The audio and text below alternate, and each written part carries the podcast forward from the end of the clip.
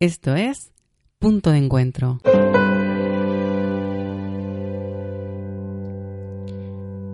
Manuel Vázquez Montalbán dijo una vez, los dioses se han marchado, nos queda la televisión.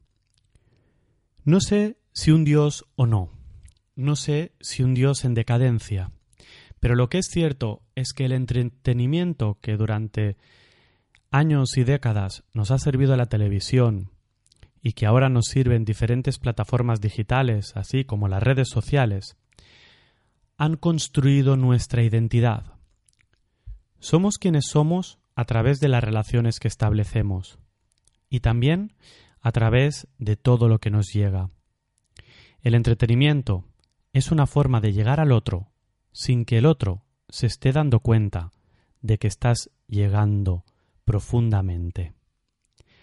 En el programa de hoy tenemos a un periodista de raza, de esos que veía la televisión ya desde muy pequeño, de esos que se dedican al entretenimiento y que han trabajado en diferentes programas, guionizando, produciendo y construyendo historias que luego nos llegan a nosotros y nos ayudan a crear nuestra propia historia.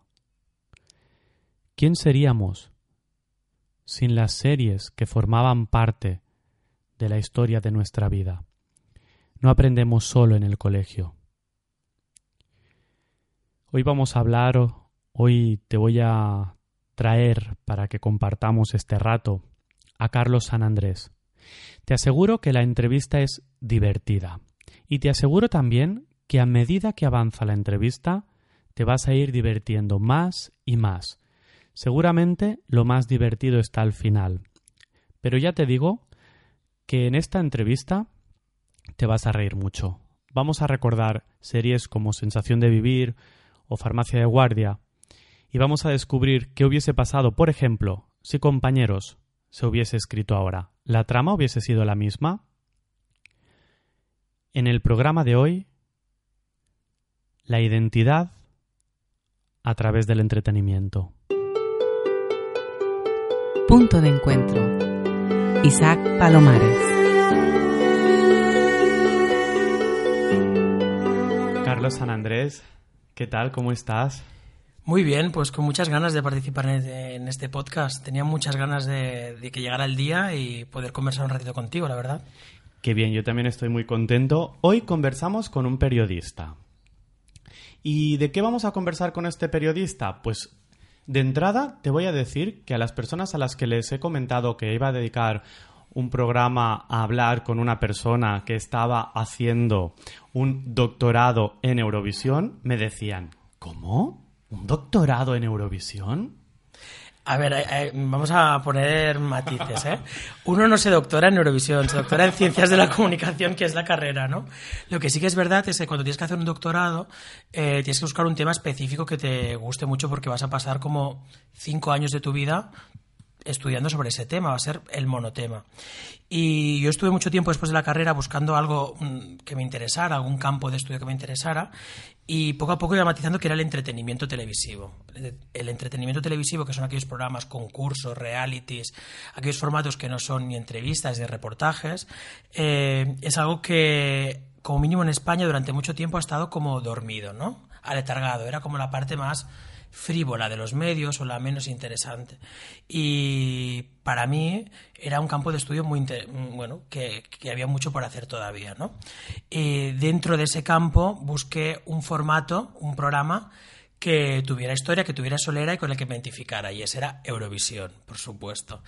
Eh, y así poco a poco he ido buscando el ámbito en el que estoy centrándome, que son audiencias, entretenimiento y televisión pública cómo la televisión pública tiene que incentivar el entretenimiento y cómo el entretenimiento, en cierta manera, nos forma a la estructura de quienes somos nosotros, ¿no? Nos hace ver el mundo de una manera determinada o de otra. Es decir, que tú no vas a tener un diploma que ponga doctorado en Eurovisión. Bueno, desde aquí se lo pido a la EBU, a la Unión Europea de Radiodifusión, por favor. Si algún día piensan en dar ese diploma, yo quiero ser uno de los candidatos.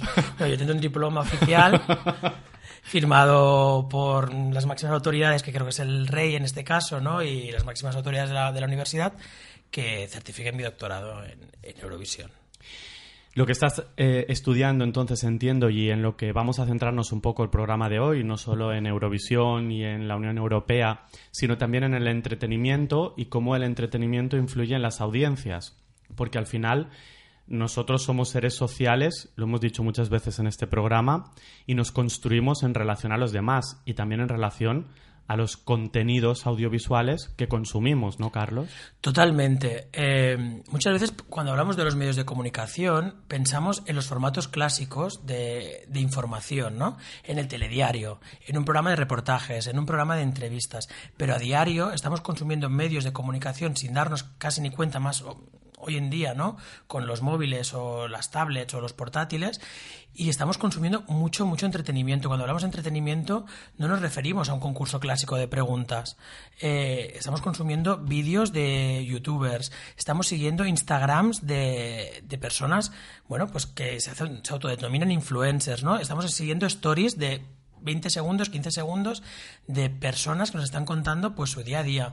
Eh, vemos programas a, la carta, formatos que no se hacen en España, o sea, estamos consumiendo constantemente revistas que nos llegan a nuestras manos, que sí que es información, pero en cierta manera a veces también tienen contenidos más distendidos.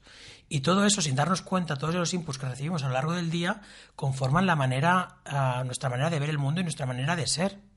Y muchas veces no les prestamos atención cuando compramos una revista o estamos en una sala de espera y estamos viendo una revista que a lo mejor pensamos que es liviana, sí que tiene cierto contenido informativo, sí que tiene contenido periodístico porque se encuentran historias, hay entrevistas y reportajes, pero hay muchos más valores, muchos más temas que a veces pasan desapercibidos que, que bueno, que nos influyen directamente en, desde lo que compramos hasta cómo nos vestimos, hasta cómo comemos o qué vamos a hacer el fin de semana. Es decir, que de algún modo ponemos mucha atención a la formación de las personas a través del sistema familiar o a través de la escuela o a través... Pero al final estamos mucho más tiempo, al menos los adultos, consumiendo entretenimiento que consumiendo informativos o que consumiendo documentales, ¿no? Eso es. Eh, es cierto que la familia y la escuela tienen un valor determinante ¿no? en la creación de valores y la construcción de, bueno, de nuestra identidad, pero hoy en día, en la época en la que vivimos, que la individualidad está a la orden del día, ¿no? un niño ya con 10 años tiene su propio ordenador o su propio teléfono móvil en el que pasa horas, nos guste o no pasa mucho tiempo delante de pantallas, eh, pasa, tienen sus propios canales, una cosa que también luego si quieres podemos entrar, en los que consumen sus propios contenidos, eh, tiene un valor determinante a la hora de, bueno, de, formar a una persona a lo largo del día. Y eso se acentúa cuando eres adulto. Que es verdad que tienes un criterio en el que tú puedes diferenciar lo que te gusta, lo que no, pero imaginemos un niño, por ejemplo, que se está creciendo con canales como Boeing o, o Clan. Son canales específicos para su mundo y él elige 100% lo que quiere ver en esos canales y cuándo quiere ver y el tiempo que pasa delante de esos canales. Y sociabiliza de una manera casi casi individual porque es él con la pantalla, él como mucho con su hermano, su hermana y con la pantalla. Es difícil que una familia por completo se sienta a ver Disney Channel o Clan, ¿no? O un canal, por ejemplo, el YouTube Kids, ¿no? Que es un canal específico en YouTube solo para niños.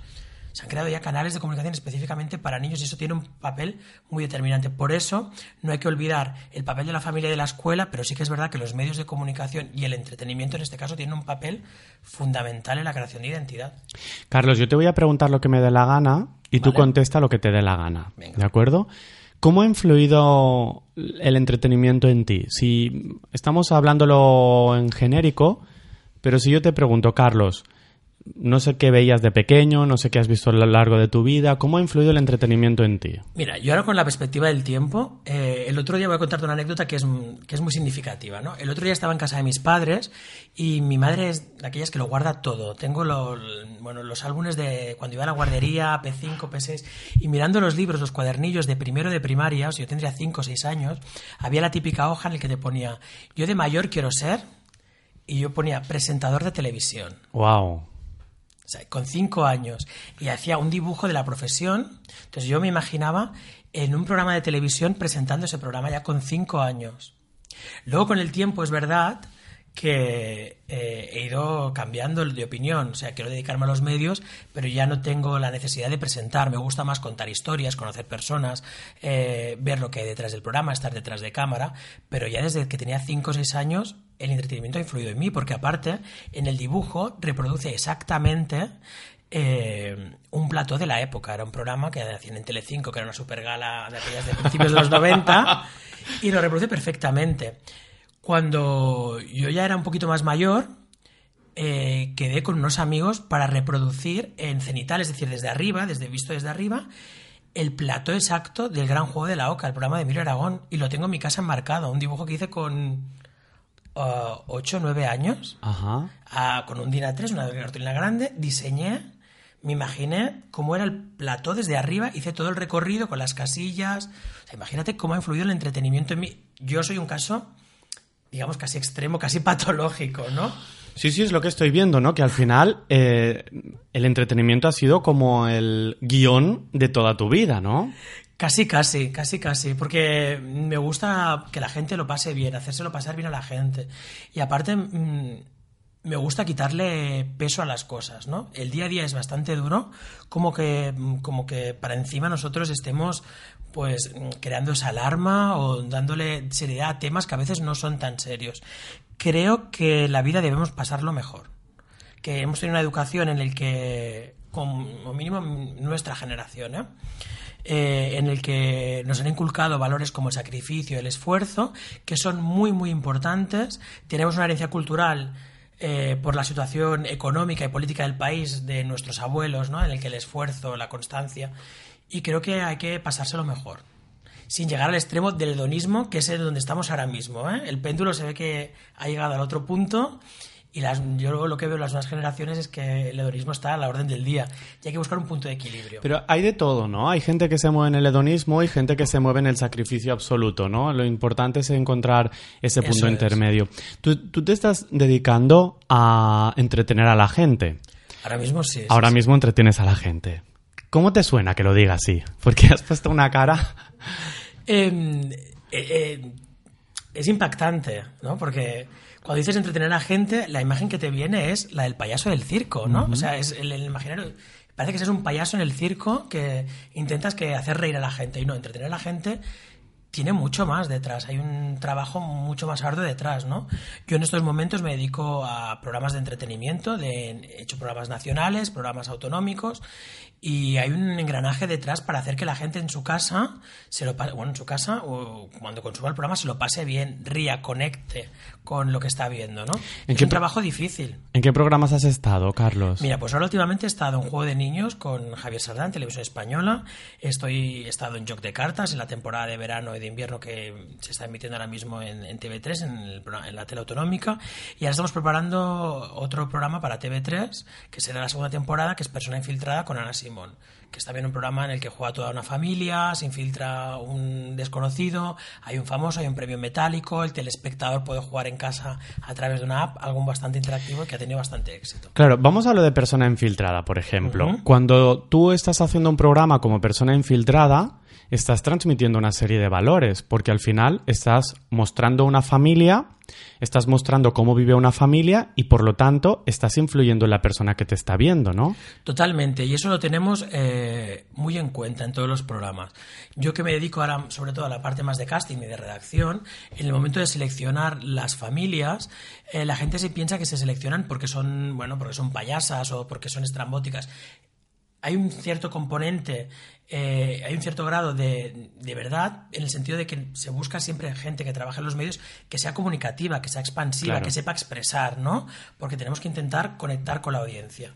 Pero tú puedes comunicar desde muchas maneras, ¿no? Entonces, eso es un punto. Pero por otra parte, también lo que se intenta es mostrar, por ejemplo, en este caso de familias, diversidad de, de tipologías de familia. Eh, diversidad de realidades, re- realidades socioeconómicas, eh, diversidad de valores, ¿no? que hay- dentro de la propia familia hay.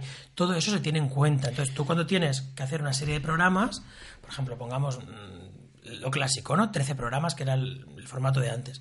Buscas que en esas 13 familias que tienen que participar haya 13 modelos completamente diferentes y que casen con una diversidad y que eh, formen una- un retrato fiel a la sociedad del siglo XXI, ¿no? Claro, pero fíjate, ¿no? Porque al final esto es transmitir valores. Seguramente si este programa se hubiese hecho en los años 60 en televisión española, se hubiesen elegido 13 familias que cuadraban con un modelo concreto de familia ya no hace falta ni en los años 60, en los años 90. En los años 90 no hubiéramos tenido familias eh, formadas por dos hombres o dos mujeres como concepto de familia y que aparte participaran con los abuelos, o sea, con sus propios padres. ¿No? Eh, eso sería impensable hace 10, 15 años. Hoy en día está a la orden del día, ¿no? Eh, hace 20 años sería muy difícil encontrar una madre soltera o, una madre con que haya tenido dos hijos de dos relaciones diferentes, que ahora esté soltera y quiera participar porque sería visto como, bueno, algo no enseñar a la televisión, ¿no? Y hoy en día es completamente eh, normal, ¿no? Con una madre que ha tenido dos relaciones, que ahora mismo está sola, quiera participar con dos hijos de diferentes relaciones. ¿No? Claro, y entonces al final aquí está la parte en la que dices que el entretenimiento genera también identidad, identidad cultural, porque al final eh, este es un programa que estás haciendo en TV3, pero a lo mejor en otra televisión de otra parte de España, esto no se podría emitir o no se seguirían estos criterios? ¿O crees que ahora sí?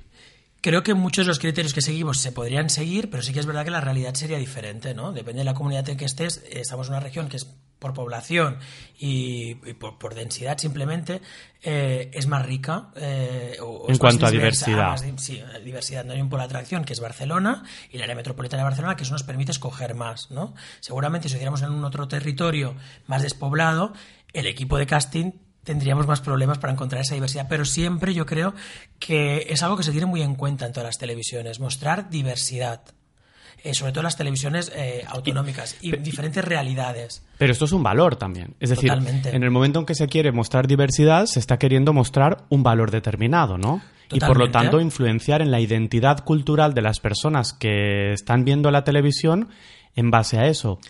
Yo Totalmente, ¿no? La diversidad está asociada a la modernidad, ¿no? Entonces, cuando una tele o cualquier medio de comunicación quiere ser moderno o intenta ser moderno, apuesta por la diversidad. Pero es que no es que es apostar por algo, es apostar por la realidad. Hoy en día estamos delante de una sociedad diversa y la televisión o cualquier medio de comunicación tiene eh, la obligación de eh, dar a conocer y demostrar eh, esa variedad de familias o de tipología de personas, ¿no? La uniformidad hace años que se acabó. Carlos, ¿es la sociedad la que influye en los medios o son los medios los que influyen en la sociedad? Es recíproco. Hubo una época en la que eran los medios que influían en la sociedad. Eh, hablo de esta época, sobre todo en los años 70 y los años 80, cuando la sociedad todo, eh, hablo siempre del modelo en España, ¿eh? nos centramos en España, cuando la sociedad todavía pues venía de una época con unas normas sociales muy marcadas, con un bueno, con un comportamiento, aquello que se decía, ¿no? del decoro, entonces la, televisión llegó para romper eh, esas normas de, de, buen gusto, ¿no? La época del Technicolor, los zooms, el vestuario, los 80 con programas muy transgresores y con temas rompedores hasta el momento, incluso hasta los 90, cuando hicieron los primeros programas de sexo.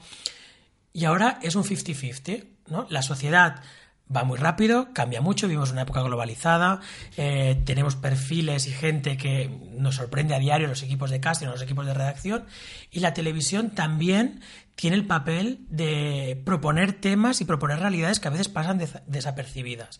Es verdad que este papel de motor de creatividad en los últimos años eh, se ha frenado un poco. No nos podemos olvidar que muchas televisiones eh, responden a, criterios y a gustos eh, empresariales, ¿no?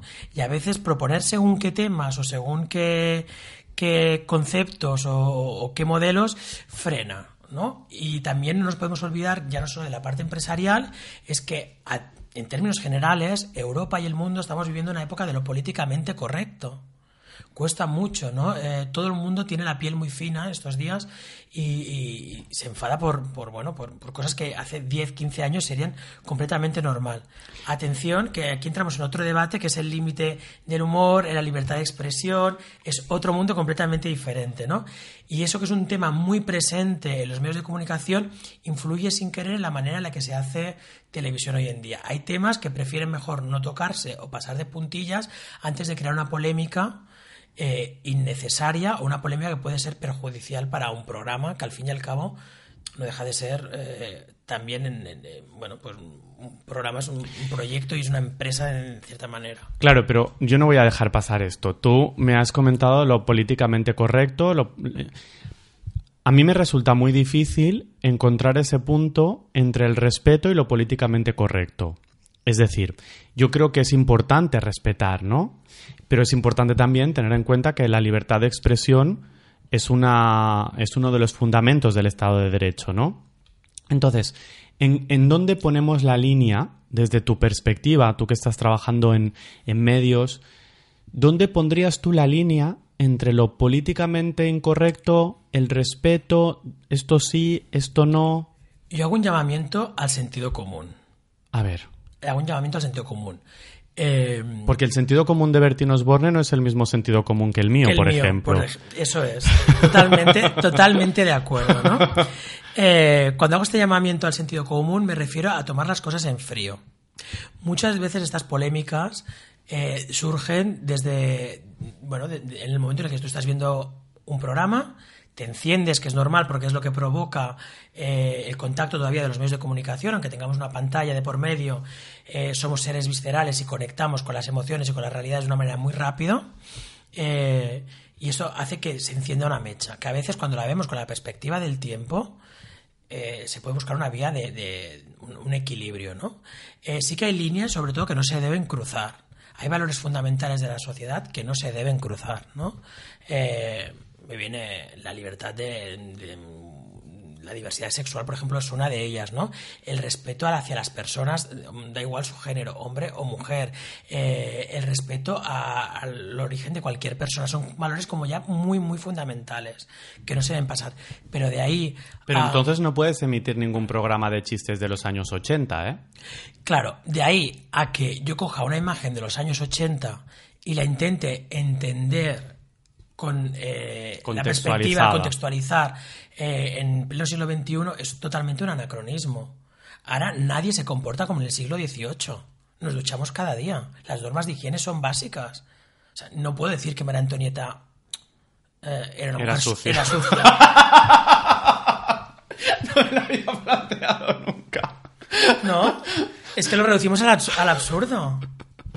Es cierto que en aquel momento los valores eran otros. Por suerte, eh, la sociedad, todos aprendemos, todos evolucionamos, todos crecemos conjuntamente. Eh, solo hace falta ver, eh, por ejemplo, el, el trabajo que hacen muchos padres, muchos, sobre todo de no, de la generación actual, de la generación previa, ¿no?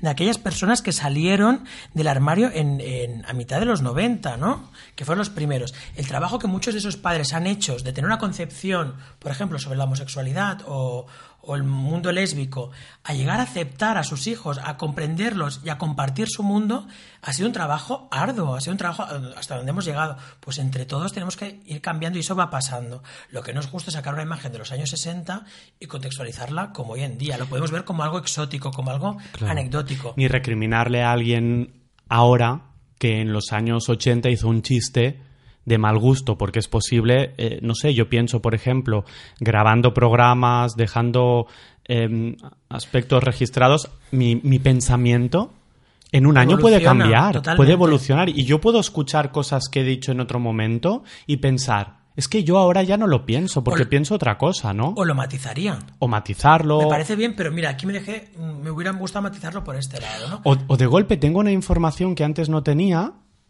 y me doy cuenta que eso que para mí era cierto en un momento determinado, ahora no lo es. Y a mí me parece muy, humano reflexionar, cambiar de opinión y eh, los registros físicos de vídeo, de audio, como esto que estamos haciendo ahora, son muy peligrosos si queremos eh, interpretarlos en un momento en el que no han sido emitidos, ¿no? Querida hemeroteca, ¿no? Querida hemeroteca y maldita hemeroteca a la vez, ¿no? Es verdad, los registros son peligrosos, eh, pero también es muy peligrosa la reacción de después, ¿no? Si alguien te intenta confrontar con algo de tu pasado, para mí, la respuesta lógica y es, bueno, lo, lo que te he comentado, ¿no? Lo, lo he reducido al absurdo con el ejemplo de María Antonieta, Me encanta. pero... eh, Es decir, bueno, en aquel momento pensaba aquello, pero ahora he evolucionado, he cambiado, he conocido otras realidades y la verdad es que me chirría. Lo peligroso es cuando te confrontan aquello Y lo niegas. o lo sigues defendiendo. Ya.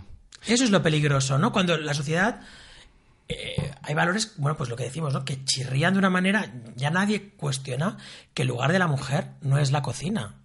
El lugar de la mujer es el mundo, es algo como ya casi mm, aceptado mundialmente. Hay claros ejemplos y falta todavía un Bueno, trabajo. Exacto. No, no, la mujer. Aceptado mundialmente Un- por los occidentales. Los occidentales, eh, si hablamos siempre del contexto occidental, ¿no? Y que todavía hay un trabajo arduo, hay que trabajar para que la mujer sea representada realmente. Y ¿no? todo los, eh, lo- el espectro occidental, porque ahí tenemos ejemplos de personas que, que a- aún sigo escuchando la consulta, mi marido no me ayuda. Totalmente, totalmente. Y ayudar ¿no? es la palabra, porque al final la- las La tareas es de domésticas todo, es de todo el mundo. O la ¿no? foto el otro día del Tribunal Superior de Justicia donde no había ninguna mujer en España, ¿no? Era una imagen que eran todo hombres.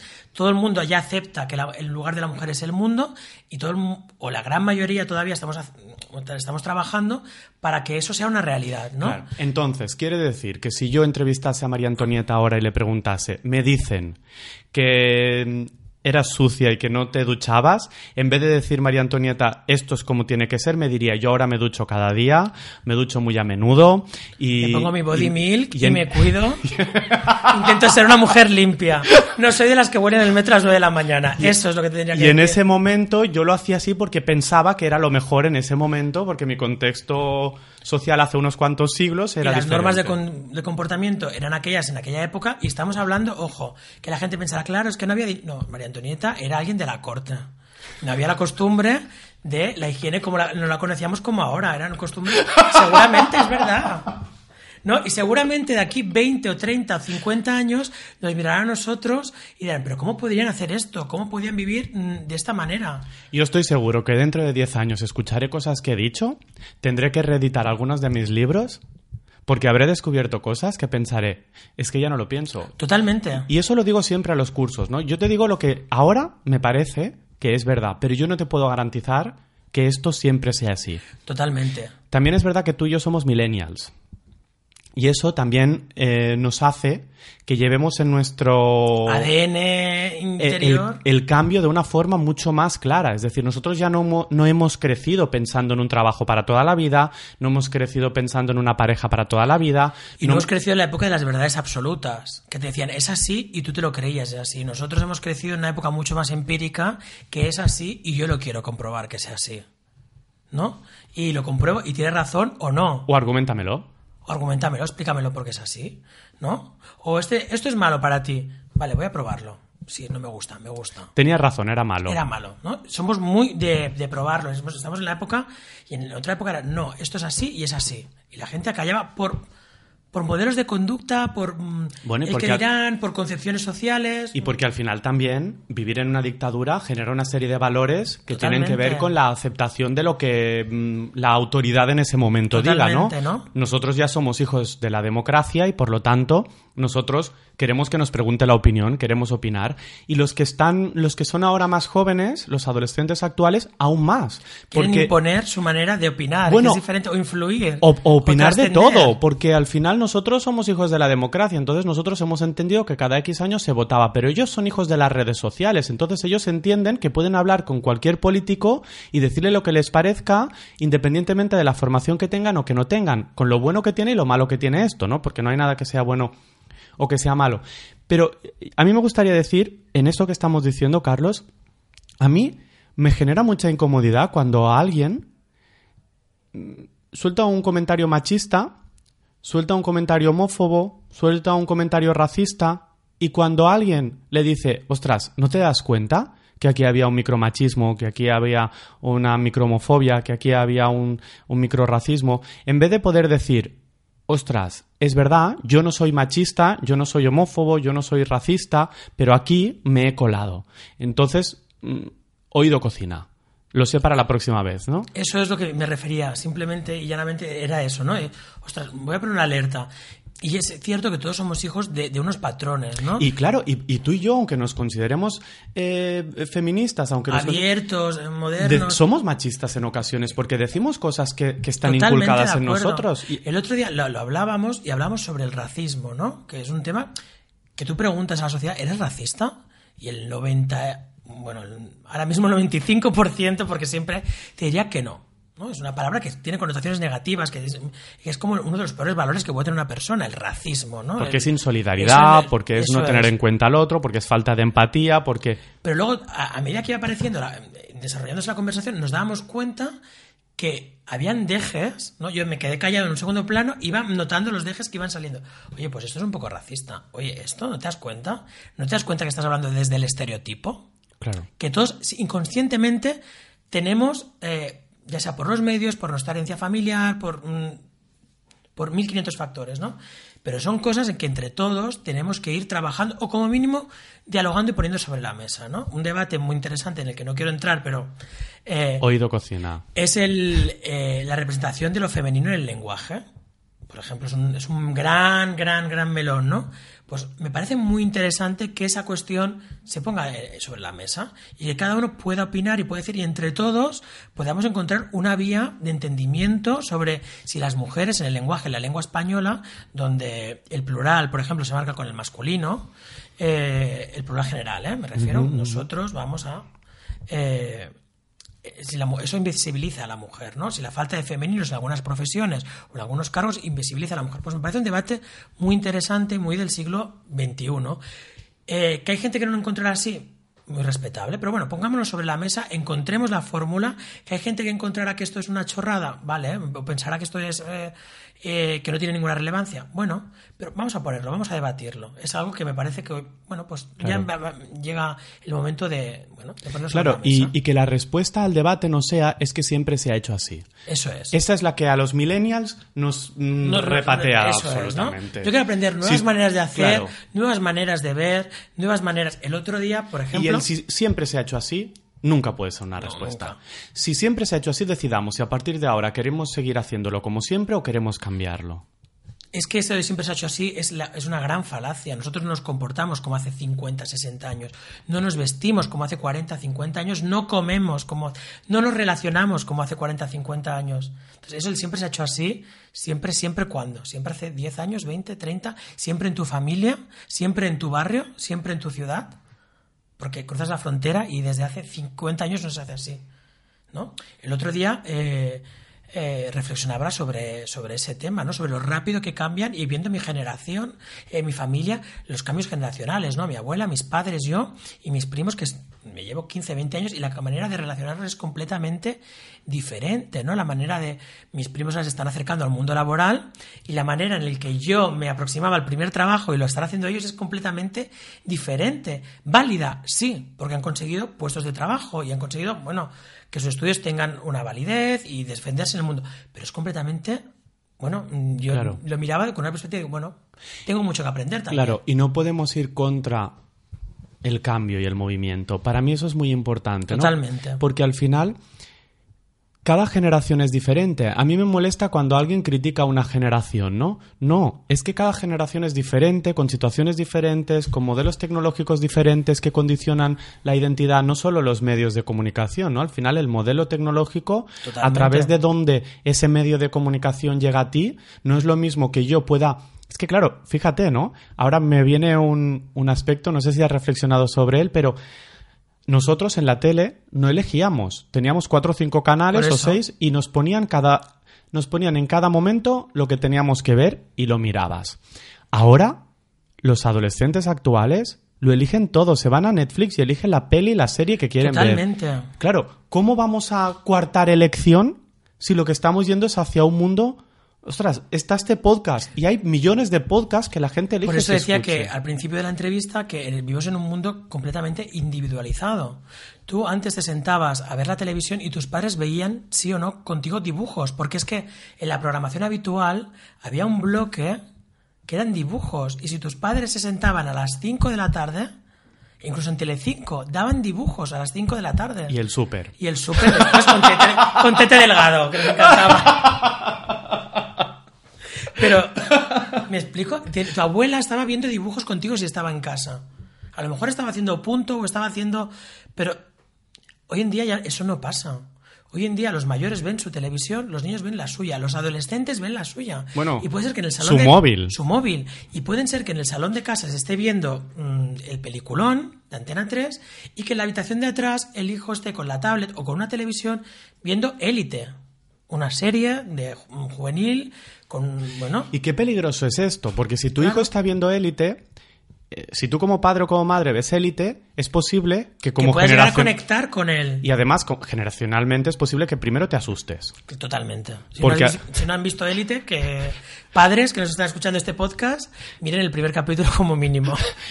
Claro, y además mírelo, o, o- o- o el programa, mm, eh, la serie está también Sex eh, Education. Sex Education también, también. Es decir, la generación actual, esto ya dedicaremos un programa, ¿no? Pero los adolescentes actuales tienen un movimiento a con el sexo muy diferente. Totalmente. Entonces, si tú como padre o como madre no sabes lo que está mirando tu hijo en la televisión, no te acercas a tu hijo o a tu hija a la televisión a- para mirarla, no podrás ni comentarlo, ni te podrá contar qué está haciendo. Y más que nada, no sabrás qué temas verdaderamente le- les preocupan, Muy bien, muy bien. cómo se relacionan hoy en día, qué es lo que eh, está en boga, eh, que mm, lo que les preocupa, eh, cómo se enfrentan al mundo. Parece mentira, pero es verdad, aunque sean series o, o programas de, mm, bueno, de, pues dating shows, ¿no? Decimos los tronistas. ¿ah? Bueno, es un, es un modelo, es una realidad que se da. ¿no? Hay, hay gente que es así, que se relaciona así, que ve el mundo de la pareja así y el mundo del amor lo ve así. Entonces, eh, como padre tienes que hacer como mínimo el ejercicio de aproximarte. En élite, es verdad, por ejemplo, cogemos casos reales ¿eh? de, de series. Quizás está llevada, llevado a un extremo, ¿no? Bueno, yo trabajo con adolescentes y te diría que no está llevada a un extremo, ¿eh? Pero está llevando a, a un, a un contexto muy concreto, de una clase social muy concreta, con una realidad. Lo compro, 100%. Eh, es una serie, pasan muchas cosas en un, en un capítulo, pero sí que es verdad que la base de los temas y la manera en que se enfrentan al mundo los jóvenes de hoy es así. Es así, es como parece la serie. Y los temas son esos los que les preocupan. Claro, yo por ejemplo, O sea, ¿cómo, ¿cómo puedes hablar de diversidad sexual o de género, un padre, si no tiene claro el concepto de género, sexo o identidad sexual? Que recomiendo que alguien vaya y los busque, ¿no? ¿Cómo puede hablar de o que les pregunte a su hijo adolescente, Claro, porque ¿cómo- la mayoría son los, los adolescentes los que en este a los tema. padres? o, o este, al ¿no? psicólogo, a mí me han enseñado, Enseñado, mucho ¿no? en, en diferenciar eh, género, de eh, identidad, sexual. de expresión de género, son conceptos que ellos los tienen muy por mano y que otra generación, porque no se ha planteado, porque no era un tema de debate, eh, pues no los tiene, ¿no? Por ejemplo, cuando hablamos de género, eh, durante muchos años hablamos, bueno, pues un transexual o un transgénero ya era una palabra un poco rara, ¿no? Y ya el debate de transexual-transgénero, ya quien nos esté viendo y conozca el tema ya se le pondrá los pelos de punta, ¿no? Pero claro, era un hombre atrapado en un cuerpo de una mujer. Oye, no, esa, esa definición ha quedado Es verdad, eso obsoleta. es muy de los 90, ¿no? Muy obsoleto. Un hombre atrapado, una mujer atrapada en el cuerpo de un hombre. O una, un hombre. Ah, me ha venido ahora de golpe eh, la televisión de los 90 cuando ¿no? has Era pam, esto. ¿no? Y y a lo mejor esa definición servía en los 90 para acercar en un primer momento. Pero hoy en día, si preguntas a los jóvenes sobre género, verás que el abanico, el concepto atrapado, mm, es obsoleto. Claro, porque el género ya no es algo mm, cualitativo, sino que es un continuo en el que Totalmente, está el género no puedes- puedo, puedes género fluir. fluido. Pero bueno, Es otro tema. Es otro tema del que pero hablaremos. Nos, refer- nos referimos que eso en las series juveniles ya está apareciendo. Es importante y nos damos cuenta cómo eso influye en la manera en la que ellos se relacionan. eh, y era lo que tú apuntabas, ¿no? ¿Es antes la sociedad o la tele? Yo creo que van de la mano los dos, ¿no? Y es importante, recuperando lo que tú decías, que estemos atentos a lo que se hace, a lo que se consume y a lo que se ve, porque hablando de los padres, nos podemos acercar mucho más a los padres o, o al revés, los hijos también pueden hacer un ejercicio, acercarse a los padres viendo o interesándose por lo que consumen. Aunque lo vean De hecho, obsoleto, de- no, no. clásico y carca. lo que pasa que es más difícil que el hijo se Que- acerque al padre. que, que el padre al hijo. Yo ¿no? cuando trabajo con familias siempre les digo, si tu hijo o tu hija mira hombres y mujeres y viceversa y tú quieres acercarte a tu hijo o a tu hija, haz de tripas corazón, porque lo tendrás que hacer, y siéntate al lado de tu hijo o de tu hija y mira hombres y mujeres y viceversa y pregúntale, pregúntale qué, qué piensa de lo que están diciendo, porque a lo mejor también te llevas una grata sorpresa. Totalmente. Y a lo mejor te hace un análisis que es muy interesante, ¿no? O a lo mejor se queda por un personaje porque empatiza de la manera que, que lo mal lo está pasando y la persona vive el amor como una angustia, como una lucha. Y a veces te lo puedes llegar a encontrar. Yo me lo he llegado a encontrar hablando con, bueno, pues lo que, con mis primos, ¿no? Ellos no, no se quedan tanto en el apartado sexual, sino en el concepto de el amor como sufrimiento, que es algo que sin querer en algunos programas se transmite, Claro. ¿no? Hay que luchar para... Pues es una reflexión muy interesante, ¿no? Si vives el amor como una lucha por conseguir a ver, es el momento de sentarte con tu hijo o tu hija y, y tener una charla, una reflexión, Claro. explicar lo que verdaderamente es el amor, ¿no? Pero no le servirá tanto, porque si tú como padre o como madre estás equilibrado emocionalmente en el tema del amor, por ejemplo, cómo tu hijo o tu hija puede ver un, un modelo de cómo se equilibra desde el desequilibrio. Eso Claro. tendrá que verlo fuera, ¿no? Totalmente. Como otro modelo más cercano, esto de hecho está muy estudiado en psicología social, que aquellos modelos que influyen son aquellos modelos en los que nos podemos sentir identificados. totalmente. No aquellos modelos en los que yo no me siento identificado, ¿no? Entonces, que mi padre o mi madre me cuente sobre que voy a encontrar el amor cuando llevan juntos 10 años o cuando se Me han separado. y- pero como padre tendré muchas más herramientas para poder no ayudar, porque al final no puedes ayudar en, en- en este terreno concreto, ¿no? Pero sí para estar atento cómo tu hijo se relaciona con según qué personas o cómo vive las relaciones de pareja. Más allá del típico, es que tiene muy mala suerte en el amor. ¿no? A lo mejor no lo está haciendo de una manera sana. A lo mejor puedes, como padre, activar mecanismos, más allá de la charleta, de, mm, bueno, eh, ¿no? De que, que- que- que condicionen la manera en que tu hijo eh, vive, en este caso, las relaciones eh, personales, ¿no? Se relaciona de una manera más sana a través de, pues activando, bueno, hay mil maneras de hacerlo, ¿no? Mm, Viendo cómo, hablando con amigos de tus hijos, eh, bueno, mm, buscando las maneras como padre, ¿no? De, de acercarte a él en este, en este campo. Entonces yo por eso creo que el entretenimiento, volviendo al, al leitmotiv, es fundamental. Eh, mira cómo hemos acabado de una cosa tan general como es el entretenimiento, hablando de algo tan concreto como es un padre y un hijo, que el padre se aproxima a cómo su hijo vive las relaciones de pareja o cómo vive la búsqueda del amor, ¿no? Claro, es que al final hay una parte donde Y, y algo tan banal pasando por élite y hombres y mujeres y viceversa. ¿eh? Hemos hecho un recorrido bastante interesante. A mí me gustaría recuperar un, un momento el tema de los límites del humor, porque a, a mí a mí no me hacen gracia los chistes de ga- gangosos, a mí no me hacen gracia los chistes que denigren etnias, a mí no me hacen gracia los chistes que ridiculicen a ningún colectivo. A mí hoy en día tampoco. Entonces, hay un punto en el que, ostras, tan difícil es entender que tus ganas de reír no puede pasar por encima del dolor de otra persona, de alguien que esté mirando un programa de televisión y se sienta dolido o dolida porque resulta que en el cole se están riendo de él y se llega, se sienta y ve un chiste de Arevalo de Bertín Osborne, porque, porque son los que, de los que se ha hablado, ¿eh? Yo, mm, más que da- criminalizar a personas y, de hacer estas, eh, estas sentencias, ¿no? Yo creo que se puede hacer de hum- humor de todo, de, ca- de casi todo, no de todo, hay algunos temas que todavía no estoy preparado, de casi todo, pero se puede hacer humor inteligente y humor preparado, humor trabajado. Hacer un chiste banal sobre una etnia simplemente por el color de la piel me parece algo horroroso. Coger, por ejemplo, los estereotipos, ¿no?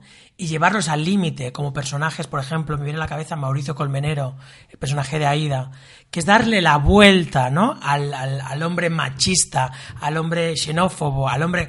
Me parece una genialidad. Hay un trabajo detrás de comedia. Es coger un estereotipo y vamos a trabajarlo y vamos a deformarlo y reírnos al máximo.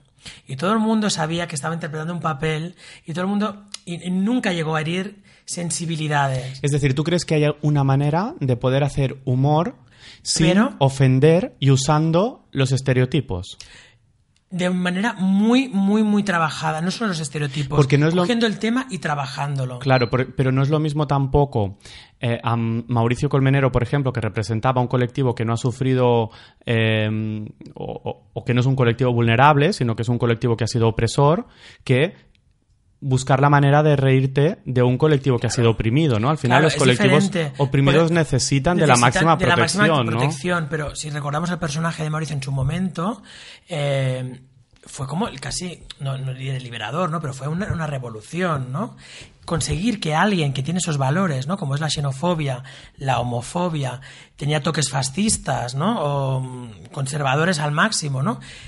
Que pudiera ser una serie de, de prime time, de máxima audiencia, y hacer humor y hacer caricatura de todos esos valores, es un ejercicio de genialidad.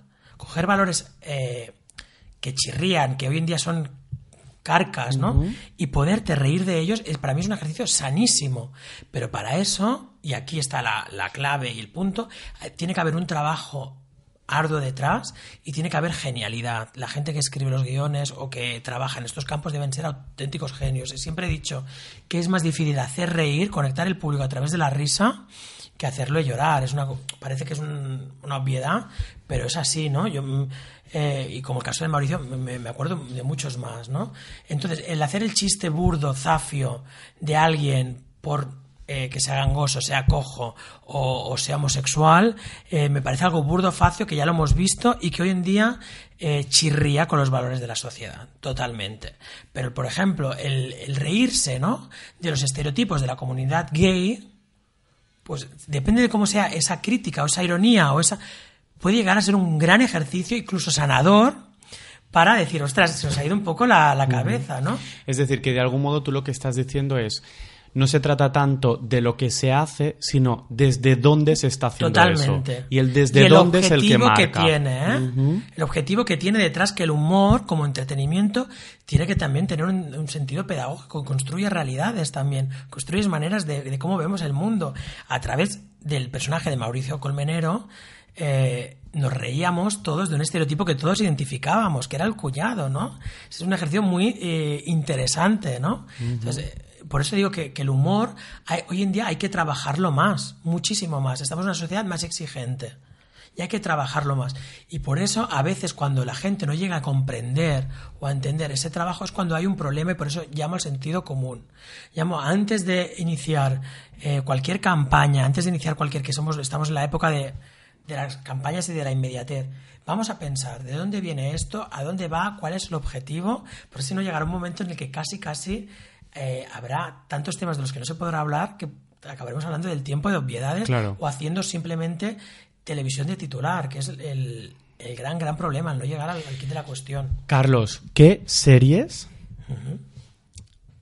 han construido tu identidad? Uy, muchísimas. Ah, vaya pregunta. Vaya pregunta.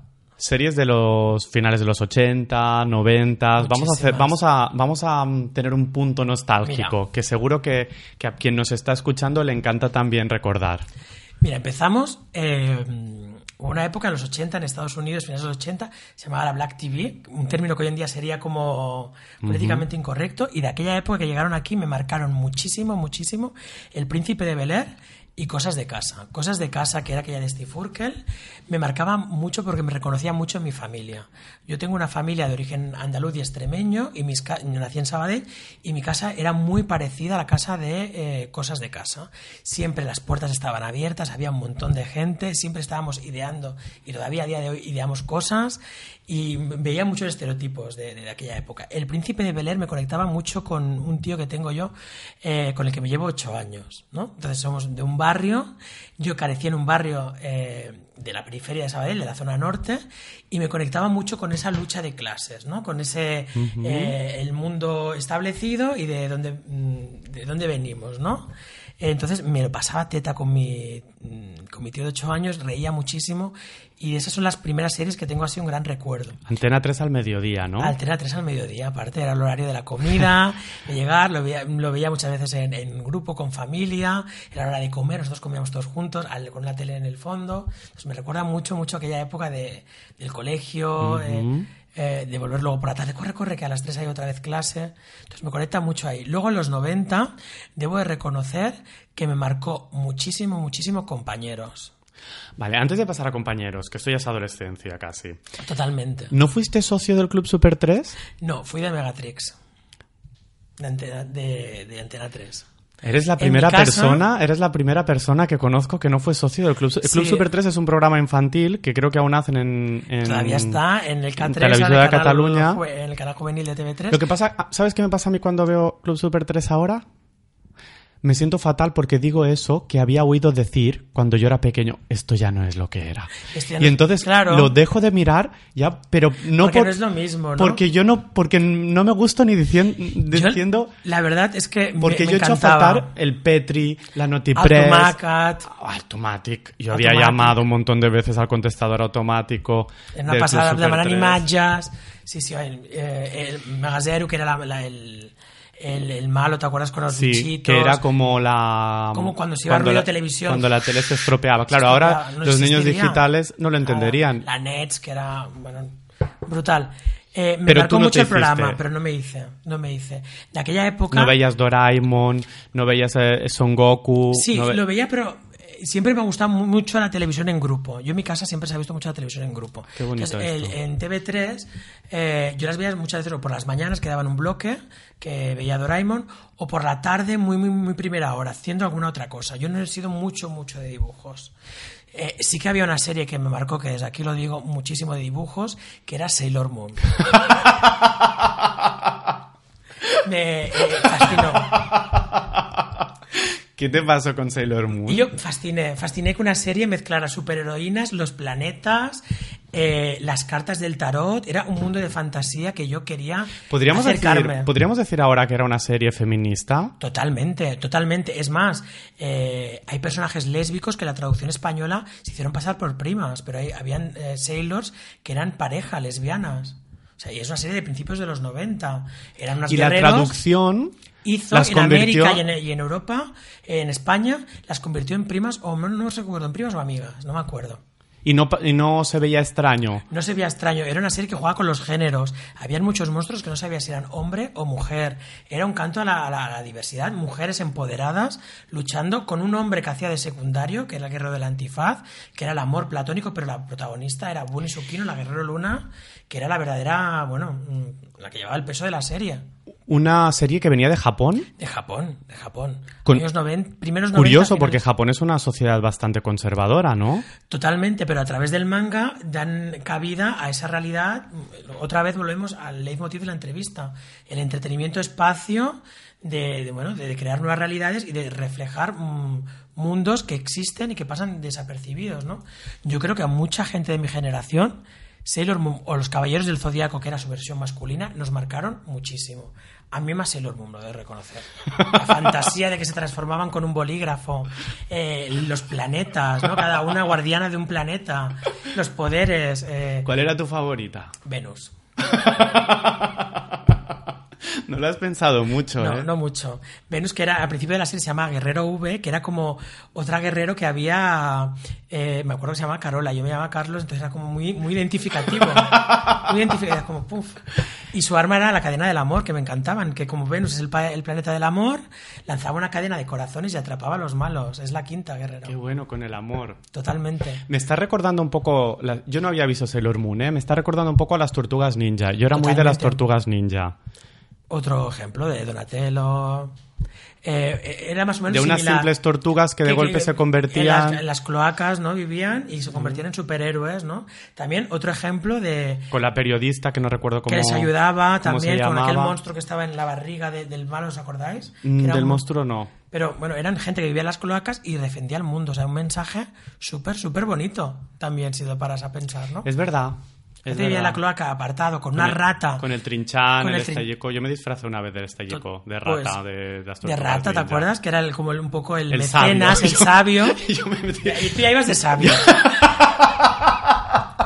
ya ibas de sabio. Pues en Sailor Más Moon- que los guerreros, me sentía más cerca de, del que planificaba y les animaba. Es que, es que te viene como anillo al dedo. es terrible esto, no terrible, es maravilloso al final. Mira, es Como mar- nuestra infancia y aquello en lo que nos identificamos a nuestra infancia, luego nos vemos de adultos y soy una caricatura de mí Totalmente, mismo. Yo. La me verdad- disfracé de Stallico, no de Tortuga Ninja, y tú estabas ahí en la Yo no llegué nunca a disfrazarme de Sailor Moon. Era en los 90 y hubiera sido duro, lo digo. Eh, ahora de mayor quizá me disfrazaría algún día de Sailor Moon, pero... eh, no, quizá no, seguro me disfrazaría Sailor Moon. Ya me has dado idea, pero bueno, eh, ahí lo dejo. Eh, eh, es, es- es brutal, ¿no? Porque ves como, por ejemplo, en Sailor Moon la heroína principal es la antiheroína. Es una chica que no le gustan los estudios, que llega tarde, que es perezosa. Luego tiene sus amigas y cada una cumple un rol, ¿no? Eh, Estaba Mercurio, que era la estudiosa, ¿no? Eh, la, la, la, calculitos, la, la, tímida.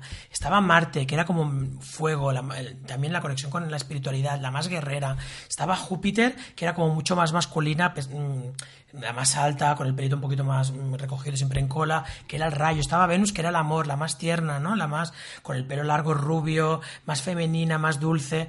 Y eso, quieras o no, ¿cómo marca, cómo identificas, ¿no? ¿Con quién? Cuando me has preguntado, ¿con quién te identificas más?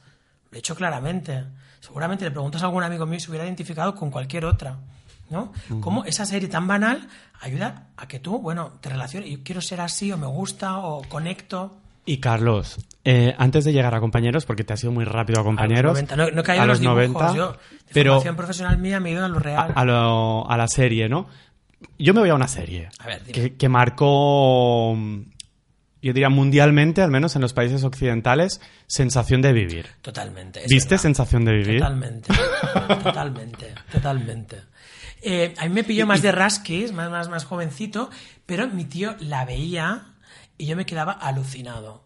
Pero tengo que reconocer que, aunque no entendía muy bien las tramas, porque yo era muy pequeño y no podía entender, me quedaba alucinado con las casas, los lucazos de ellos y de ellas, los coches con teléfono, ese mundo de wow.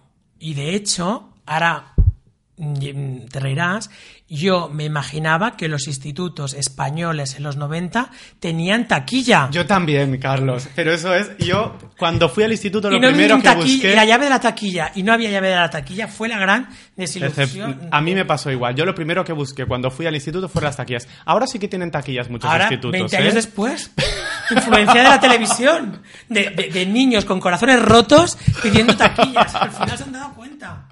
Pero sí, a mí también me pasó que buscaba las taquillas y buscaba el periódico del instituto. O la radio del instituto que... Yo busqué el periódico del instituto y no, había, periódico. En mi colegio se hacía una revista para San Jordi, una Exacto. al año. Entonces yo era como, yo quiero ser, no hay, no hay periódico, no, no hay taquilla, eso es la... Pues fíjate que cuando Sensación de Vivir era como una serie absolutamente rompedora. Totalmente. Era como eh, lo más progre, lo más rompedor, que si mm, relaciones que se Drogas, dejan, hermanos, que se embarazos, pelean, se- que... mm, Sí, totalmente.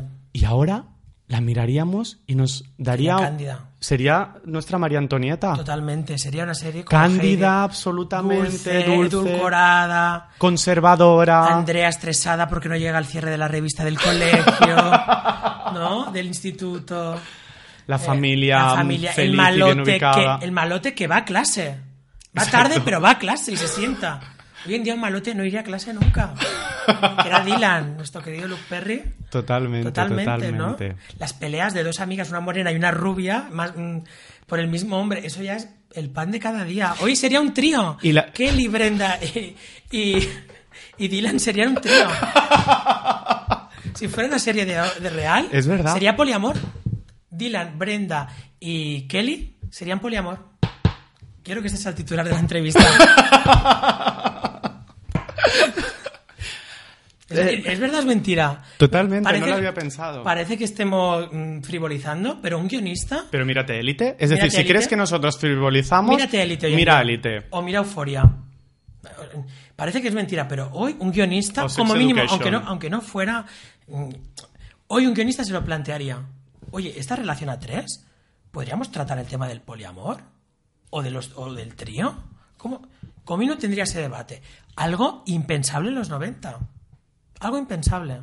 Pero hoy en día es una cosa que está a la orden del día, que mm, los jóvenes lo tratan con tanta naturalidad y la tele se vería obligada en cierta manera a, si quiere conectar, a reflejar ¿no? esta, esta, esta realidad. Me ha encantado esto que has hecho ahora. Carlos, cuéntame alguna serie más que te impactó y, hazme esto mismo. ¿Qué pasaría si la serie se estuviese haciendo ahora, ya que estamos buscando cómo la identidad se configura a través del Por ejemplo, en entretenimiento? Compañeros. Compañeros. Compañeros. El amor de Kimi Valle. El amor de Kimi Valle. Fue una relación de lo más dura, de lo más, más dura que, que- que se ha vivido. ¿Te acuerdas? Eh, luego, aparte, Kimi tiene otra relación con otra, Valle que sí, que no, que es como la mala. Eh, De hecho, el personaje de Valle era como la, la- la malota de clase. Era como la más echada para adelante. Hoy eso no sería un valor negativo, al contrario, sería casi un valor positivo. Y la relación, te aseguro yo, de Kimi Valle eh, no daría ningún tipo de juego. Ese amor tan, tan, tan, tan, tan sufrido se habría vivido de otra manera mucho más lúdica, mucho más divertida, o al contrario. Y con un montón de relaciones entre medio. Entre ¿no? medio, eh, eh, hubieran experimentado mucho más que no la pareja clásica que ellos se empeñaban a hacer en contra de, de, lo que ellos verdaderamente sentían, porque Valle salía de fiesta, se divertía y tenía aquella píldora de, de, de, de Kimi que es irreal. O sea, vemos que es irreal, que la gente joven hoy cuando sale al amor le da otra, otro valor, otro valor, ¿no? No quiere decir que no tenga amores y que quieras, y que quieras mm, una persona fija en tu vida, que es una relación cerrada, pero ese sufrimiento mm, la gente joven cada vez lo tiene menos, las nuevas, nuevas, nuevas generaciones. Es decir, tienen un amor, pero... Eh, quiero mm, coger un ejemplo, ¿no? Sí, sí, sí. Un amigo mío que es profesor de literatura estaba contando eh, literatura medieval y las odas ¿no? que le hacían los caballeros a sus princesas a través de los mm, jugulares y el amor, ¿no? Este caballeresco. Y a la hora del patio se le acercó una chica de su clase y le dijo, profe, lo que me has contado mm, me ha gustado mucho, pero no tiene nada que ver con lo que, o sea, no, no me creo nada de nada. Y, y, mi amigo Carlos también se llama, dijo, ¿por qué? Dijo, porque yo, y él dijo, yo quiero mucho a Kevin, estoy con él, pero si yo un fin de semana salgo y tengo una relación con otra persona o me enrollo con otra persona en discoteca, eso no quiere decir nada, son dos planos diferentes. Una niña de 14, 15 años. ¿No? Hoy, seguramente el amor de Kimi Valle hubiera tenido muchas más capas que no ser Romeo y Julieta, que conectamos muy bien nosotros, que ellos reprimían sus deseos, ¿no? Uh -huh. y, y, y, bueno, eh, intentaban, bueno, entraban casi en una guerra psicológica eh, marciana por conseguir el amor del uno y el otro. ¿no? Esos juegos de darle celos, de ahora voy, ahora no voy, ahora me intento enrollar. Ahora, no. ahora sería completamente diferente. Ahora seguramente hubieran tenido más relaciones de pareja, hubiera habido algún novio entre medio, o incluso hubieran tenido una relación desde el primer principio de la serie y lo hubiéramos visto cómo evoluciona la relación. ¿no? Me lo estoy inventando porque nunca hubiéramos sabido uh -huh. lo que hubiera pasado. ¿no? La relación de los padres de Valle con ella hubiera sido completamente diferente. Esa madre que trabaja en el instituto y que no sabe nada, no, no hubiera sido así, hubiera sido completamente de otra manera. Las temáticas que se hubieran tratado hubieran sido completamente diferentes. Cabe recordar que en compañeros hasta la última temporada todos eran europeos blanquitos, por ejemplo, en la serie. De una clase media, que era la realidad de los institutos españoles en los 90. Hoy en día no había nada de diversidad. Había un personaje, al final, si no recuerdo mal, se llamaba Tania, que era una chica que había vivido la, guerra de Bosnia, pero era como alguien que llegaba ya en la segunda tercera temporada. Hoy en día tienes que representar la diversidad completamente. ¿no? El, el, plantel de compañeros hubiera sido. pasaba igual con la salir de clase. Todos eran cortados por el mismo patrón.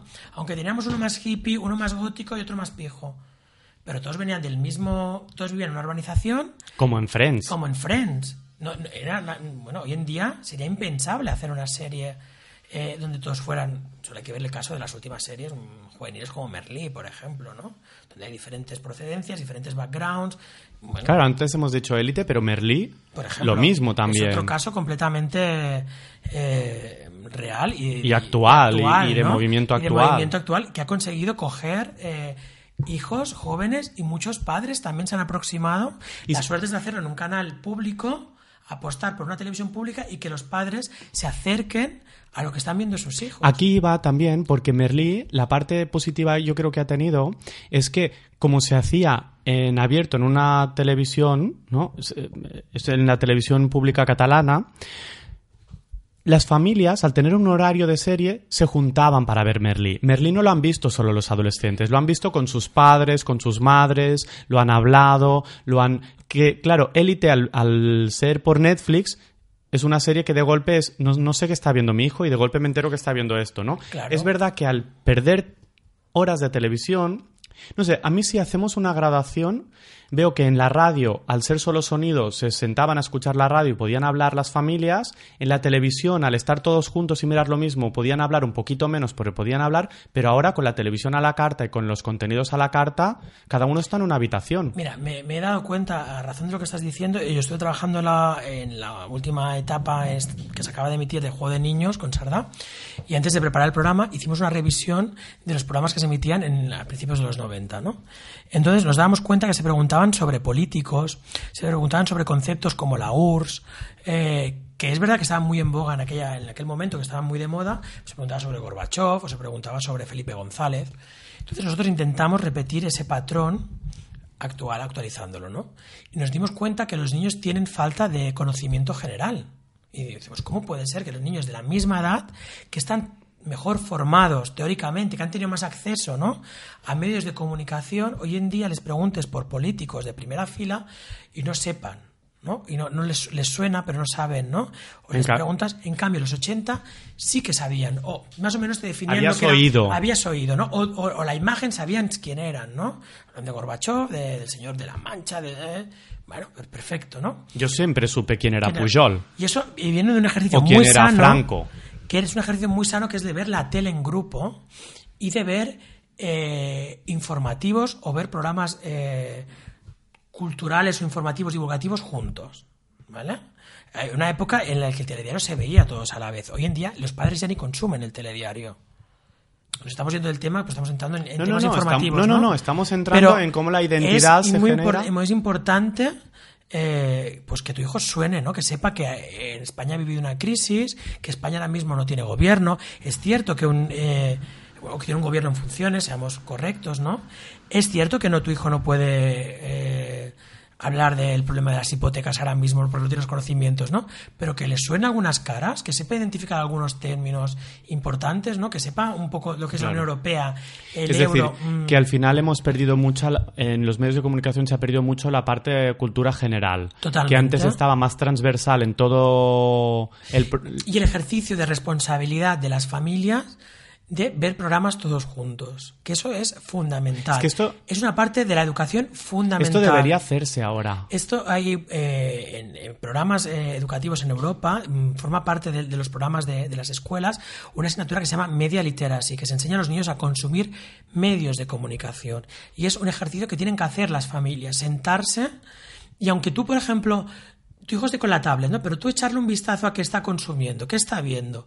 Y luego, en cierta manera, sentarles y ver cualquier cosa juntos, ad- adaptado a su edad, por supuesto. Y aunque el niño no entienda, irle explicando poquito a poco de qué están hablando. Es cierto que hay programas o que hay mm, espacios informativos que no son para según qué edades y según qué cadenas que pueden ser más sensacionalistas que otras, pueden llegar a la sensibilidad cómo se presenta la información.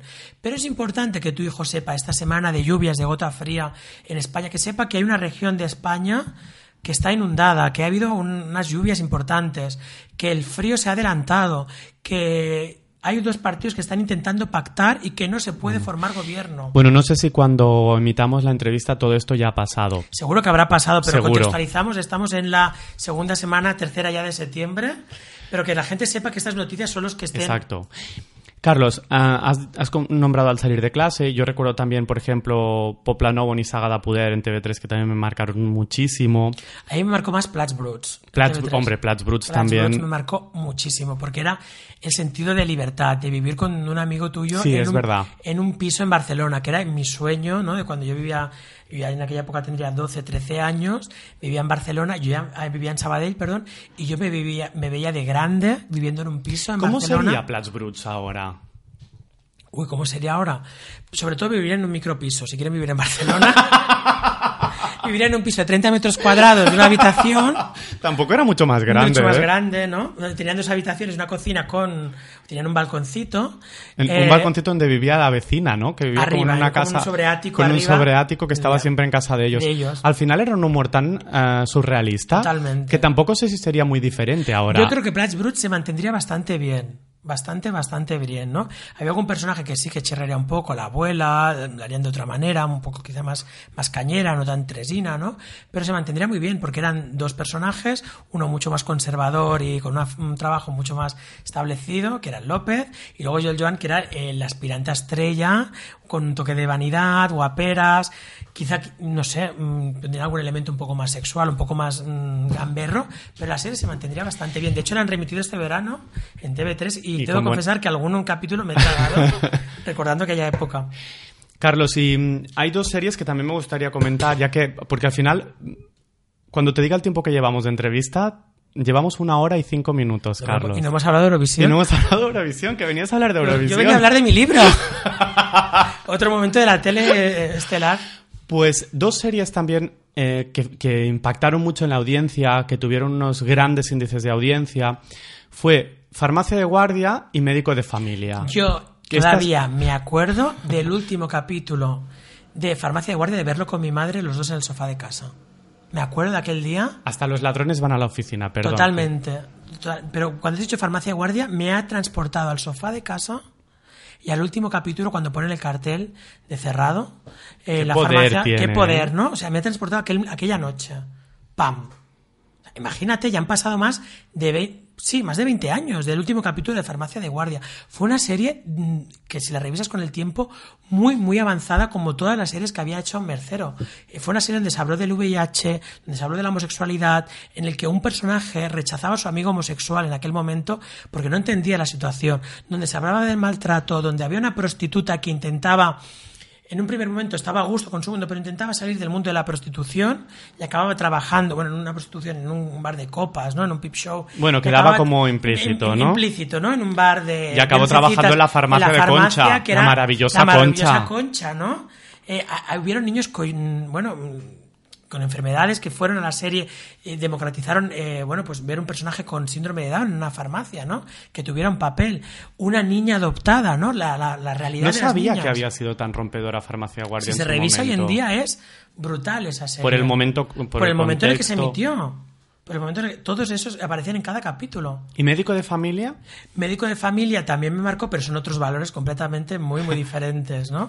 Es una serie mucho más blanca, del estereotipo de la familia media, alta, ¿no? Con el médico, que se enamora de la médica, la tía, ese, ese tabú, ¿no? De incesto, no incesto, que era la tía, que pasa al final, pero que es amiga, el amigo gorrón de la familia, era una serie que reflejaba, bueno, pues un momento eh, de una España que empezaba a crecer, de una- después de una crisis de los primeros 90, y era un poco el sueño americano, ¿no? Esa casa unifamiliar, tres niños maravillosos, el padre guapísimo con un trabajo espectacular, la chacha graciosa. Entonces era una serie aspiracional, creo yo. Y- y también marcó Sí. mucho, mucho la ficción en España, porque Y- fue revolucionaria. Y esos desayunos inmensos.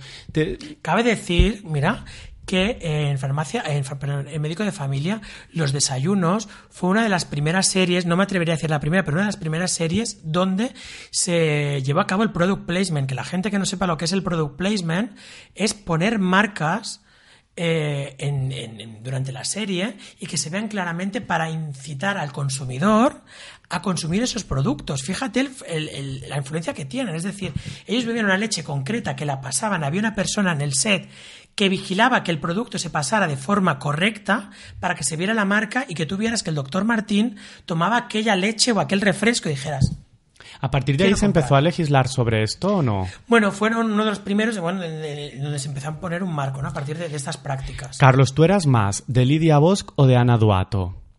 Ay, qué pregunta. Qué pregunta. Porque el, pobre, familia. exacto, el pobre Emilio Aragón estaba entre Ana Bosch y, y- Yo ahora soy gran Lidia fan, Bosch y o sea, Ana yo- Duato. yo ahora soy gran fan de Merche. Que es Ana Vale. Duato en Cuéntame. Vale. Soy, para mí es un personaje perfecto, redondo, muy bien construido. En médico de familia, debo decir que era más de tía Alicia. Que es, era Lidia porque trabajaba en la radio y vivía sola en el centro de Madrid. Volvemos otra vez. La independencia y los medios de comunicación. Dos valores que me identifican muchísimo. ¿Ves que, mm, cómo se hila todo? Una mujer que vivía sola en su propio apartamento y que trabajaba en la radio. Tía Alicia. Pues claro, era yo, yo era muy de tía Alicia. Ese beso que se da en el avión antes de ir a hacerse un voluntariado. Maravilloso, maravilloso. Carlos, me, me- me lo estoy pasando súper bien. Yo también. Me está pareciendo súper súper interesante y yo creo que, que quien nos está escuchando Si está, no ha muerto todavía. está navegando con nosotros eh, en los 80, en los 90, está viendo todo lo que construyó parte de nuestra identidad y define también quiénes somos, ¿no? Pero estamos, es muy interesante la conversación porque, mira, hablamos de momentos eh, concretos de la televisión que a mí, por ejemplo, me han transportado al sofá de casa con mi madre viendo aquella serie. Seguro que la gente que nos está escuchando también se ha transportado sin querer a aquellos momentos. Hombre, yo me acuerdo perfectamente que mi madre era de Ana Duato, pero de Ana Duato a Era muerte. médico. No sé por qué, pero era de Ana Duato a muerte porque no le gustaba Lidia Bosch. Y, y yo entonces pensaba, si a mi madre es de Ana Duato, yo debería Tengo que ser de también Ana- de Ana claro. Duato, ¿no? Fíjate, ¿No? fíjate. Y, y también recuerdo, Claro, yo era muy En pequeño. casa somos de Ana Duato. Claro, si mi madre es de Ana Duato, Yo tengo que ser de Ana Duato. Si hubiese sido adolescente, hubiese dicho yo soy de Lidia Vos. Bueno, a mí me Pero pasó como era niño, si Pero- mi madre era de Ana Duato, yo también de Ana Duato. con Operación Triunfo. Con Operación Triunfo, en mi casa éramos de Rosa, en Operación Triunfo 1. Y Rosa a muerte. Toda la casa. Toda la casa, éramos rosa, rosa, y, quien nos, y, y me acuerdo que mis tíos, para hacerme rabiar, pues hacían, que no les interesaba el programa en aquella época, tenían otra edad, pues hacían de, de Bustamante o de, o me decían que Chenoa cantaba mejor, y entonces yo rabiaba, porque era como fervor. ¿no? Era- Oye, te, te voy a decir más. Yo de pequeño era, est- estaba como muy influenciado con mi madre y entonces, por ejemplo, no podía con Miriam Díaz Aroca. Porque a ella ¿Por no le gustaba. Porque a ella no le gustaba. Totalmente. Pero también te digo que... es que esto es una confesión muy íntima, Carlos. A ver, queremos saberla. Momento confesión. Yo llamé a eh, Leticia Sabater para conseguir la mountain bike. Total. A pesar de que mi madre respiraba cada mediodía cuando mi padre me decía, marca ahora, marca ahora. Nunca conseguí ni línea Bueno, para yo- poder hablar con Leticia Sabater y tener la mountain bike. Porque en el Club Super 3 era más fácil. Yo enviaba todas las postales y conseguía... Pero yo llamé a Leticia Sabater a pesar de que yo creo que a mi madre no le acababa de convencer. Bueno, no le gustaba nada a Leticia Sabater por cómo vestía, por cómo se movía. Por cómo hablaba a los niños en aquella Porque no sé si hay madre o padre a quien le gustaba. Bueno, padre a lo mejor, y depende de la, de la orientación sexual de la madre también, ¿no? Pero, pero no era el prototipo de persona a la que digas, voy a contratar como canguro de mis hijos. No, voy a dejarle cuidar de mis hijos. No, Leticia Sabater. Sofía Mazagatos también presentó programas de niños. O No la Susha. veía. Ah, que- Susha. Susha Tuve, que- Susha tuve su cassette falso. Claro, y todos ¿Tú los niños que vendían- queríamos ir a, casa, a la casa de la guasa. Y, no, no, no y tú sabía. sabes que vendían unos cassettes que no es que fuesen falsos, es que no cantaba Susha, cantaba una imitadora de Susha, no sé, pero lo vendían en el mercadillo y a mí me compraron el de Susha falso. Y ahora te voy, a hacer, falso. te voy a hacer una pregunta. A ver. ¿Bailabas como las paquitas delante de la televisión, las coreografías de Susha? No, yo nunca, el baile nunca ha sido mi fuerte. Lo sabemos, lo podemos corroborar. Entonces yo me quedaba paradito. Lo que cantaba era Teresa Raval, que lío olía la guardería. Que le olía la guardería, otro clásico, totalmente. Y estamos hablando todo del programa de entretenimiento. Sí. ¿Tú querías participar en la casa de la guasa de Susha? En aquel laberinto que tenía en Telecinco. Es que yo psicomotriz-mente nunca ha sido mi fuerte, Yo ya lo saben los oyentes, allí. entonces no, no me cogía lo de psicomotriz. Total. Yo quería participar. Eh, Esas tonterías que parecen que no, te marcan 100%. Claro. Te marcan tu infancia, marcan la manera, tus gustos musicales, marcan eh, cómo ves el mundo de los adultos, cómo te imaginas que es la- la edad adulta. Y luego, bueno, también tienes los primeros desencantos cuando ves que las casas no son así, que las mujeres no visten así, ni los hombres visten así, ni que todo es tan espectacular, ni que los institutos tienen Taquillas. taquillas. Carlos, a mí eh, llevamos mucho tiempo hablando, me gustaría dedicar ya pocos minutos porque no sé si queda alguien escuchándonos. Seguro que sí. Eh, entonces, ah, me gustaría que pudiésemos contar algo de tu doctorado. En Eurovisión. De, de ser el doctor en Eurovisión. Entonces, Yo quiero dejar claro, muy, muy claro, ¿no? que eh, cuando hablamos de doctorado en Eurovisión, eh, no es una competición en saber eh, quién gana, quién ganó todos los años, en qué posición quedó España, ¿no? Eso es otro tipo, eso es fan de Eurovisión, Eurofans, que hay muchos y muy buenos, en saber toda la historia. Yo me centro más en otro ámbito de, estudio, ¿no? Que es lo que decíamos, ¿no? Cómo, según qué imágenes o según qué formatos nos condicionan y nos marcan. Antes de empezar el programa, a mí hay una cosa que me encanta del formato de este programa de punto de encuentro, que es que yo eh, quedo con alguien para hablar de un tema y acabamos hablando de, otra otro. cosa. ¿Pero por qué? Porque al final yo creo que a mí lo que más me gusta es escuchar a la persona que tengo delante con toda su motivación. Y la motivación de la persona nos llevará donde nos lleve su motivación. Y en tu caso nos ha llevado a farmacia de guardia o a compañeros, ¿no? Totalmente. Entonces, a pesar de esto, sí que mm, queríamos, eh, hemos iniciado diciendo que íbamos a hablar de Eurovisión y sí que me has comentado que yo te decía, pues si Eurovisión es el estandarte de la diversidad y demás, y tú me has dicho, no, no, no, no, para nada. Eurovisión es conservador, es... Cuéntame eso que contabas antes Mira, de que... eh, eh, estudiando y analizando Eurovisión, eh, te das cuenta de que, por mucho que se asocia a valores como la diversidad, sí que es cierto ¿no? que, que acoge a un, a un gran número de público y dentro de ese eh, gran número de público Eh, hay realidades muy diferentes porque no podemos comparar la sociedad, eh, no sé, me viene a la cabeza lituana o la sociedad noruega con la española, la griega o la albanesa. O sea, son completamente diferentes, ¿no? Pero dentro de esa diversidad sí que se ha homogenizado el discurso de Eurovisión, pero desde siempre. Eh, para participar en Eurovisión, simplemente cómo mm, hay- se puede llegar al escenario de, de Eurovisión, ¿no?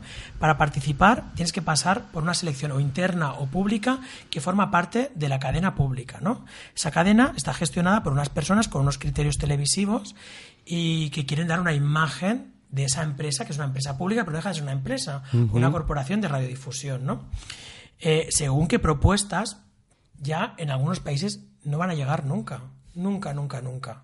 En países donde la corporación tiene una cierta solera o tiene un cierto prestigio, es muy difícil que un grupo underground 100% o antisistema llegue a participar en Eurovisión. Luego eh, hay una serie de normas en el Festival de Eurovisión, ¿no? No se pueden decir marcas, no se pueden decir asuntos ofensivos, no se pueden. Tienes que ir con los valores eh, asociados a los derechos eh, universales. Entonces, eso sin- parece que es una tontería, pero nos va condicionando, ¿no? Primero, que tienes que pasar una selección, que esa selección está condicionada por unos valores Claro, que el, ente público, ¿no? público. Entonces es normal que la televisión albanesa, por Claro, ejemplo, no quiera llevar según qué personajes, que son incómodos o para el, el- el- el país en general, porque son críticos con el país, o para la televisión, o para el modelo que ellos quieren exportar. sin embargo, sí que puede ayudar a que en Albania puedan ver los representantes de, de Holanda que serán muy diferentes y que en Holanda puedan ver los representantes de Albania. Pero el problema es que como todo el mundo tiene que pasar por ese filtro, al final se acaba generando mucha homogenización de los concursantes. Si vemos, por ejemplo, de las 40 canciones que participan, más del 50% repo- responden a patrones muy, muy concretos, muy similares. Puede ser una balada, puede ser un medio tiempo, puede ser una canción electrónica, pero lo que vemos en el escenario es pop, medio pop, electrónica y cosas intentando ser bastante comerciales. ¿no? Y cuando vemos una cosa diferente siempre se presenta como algo exótico. ¿no? Yo he contabilizado, por ejemplo, la diversidad de etnias que han representado a España en Eurovisión y España ha sido representada por solo bueno por, por- por personas de origen payo y gitano. No ha habido personajes, eh, personas de eh, origen o de raza negra de piel que hayan ganado Eurovisión. Solo hay una persona por historia y era un dúo con una persona blanca. O sea, que mm, hay unos valores implícitos en el show. Y eso cala en la audiencia. Cala en la audiencia. Y la audiencia a la hora de votar también reproduce sus valores. Cuando la audiencia tiene empoderamiento, reproduce sus valores. O sea, vota lo que se siente más afín. Y lo más afín es algo eh, bastante estándar, bastante cómodo, que no sea disidente ni chirríe con una esta Europa eh, moderada en la que vivimos ahora mismo, ¿no? Es decir, al final Eurovisión aparece como mm, manera de, de unir al continente europeo. Totalmente. Sin embargo, está confundiendo, por lo que dices, unión con homogeneización. Es normal, es algo que es normal, ¿no? Eurovisión se, se crea en el 56 con la idea de unificar a Europa después de la Segunda Guerra Mundial. De hecho, si estudiamos los códigos que hay dentro de Eurovisión, eh, anécdotas, ¿no? Por ejemplo, por guion se tiene que decir siempre Hello Europe o la Europa, o cuando se van a dar los puntos se tiene que decir el país. Esto que hoy nos parece una banalidad, si nos vamos, por ejemplo, a 1957, eh, nada, hacía po- relativamente poco que había acabado la Segunda Guerra Mundial, eh, escuchar por radio, por televisión, porque Eurovisión primero fue un programa de radio y luego pasó a la tele, escuchar por radio, por televisión pública francesa, como alguien dice Bonsoir Germanie, buenas noches Alemania, Era bonito. era bonito y creaba un impacto. Claro. Que la propia televisión tuviera que dar las buenas noches. Son sutilezas, pero por guion tienes que decir buenas noches a Vale. Alemania. ¿Y ahora? Y ahora eso se ha convertido en la época de la globalización en algo que homogeneiza, ¿no? Entonces, eh, la única manera de destacar es volver a las raíces, ¿no? Los países, muchos países intentan, pues dentro del gusto generalizado, en la- estamos en la época de las grandes cadenas de, de- de ropa rápida, las grandes cadenas de comida, comemos casi todos lo mismo, escuchamos toda la misma música, vemos toda Europa la misma serie. Intentar di- mm, diferenciarse buscando algo de sus propias raíces mínimamente. Hay gente que dice que si España quiere quedar en una buena posición en Eurovisión, debería presentar, por ejemplo, a alguien tipo Rosalía. Eh, yo creo que ahora ya llegamos tarde con Rosalía, porque ahora todo el mundo está buscando sus propios orígenes, hay que ir un paso más allá. Es el discurso fácil. Rosalía hubiera sido muy buena hace cuatro, tres, cuatro años. ¿Y cuál es eh, entonces el paso más allá según un experto eh, doctorado o doctorando en Eurovisión? No hay una fórmula clave para ganar Eurovisión.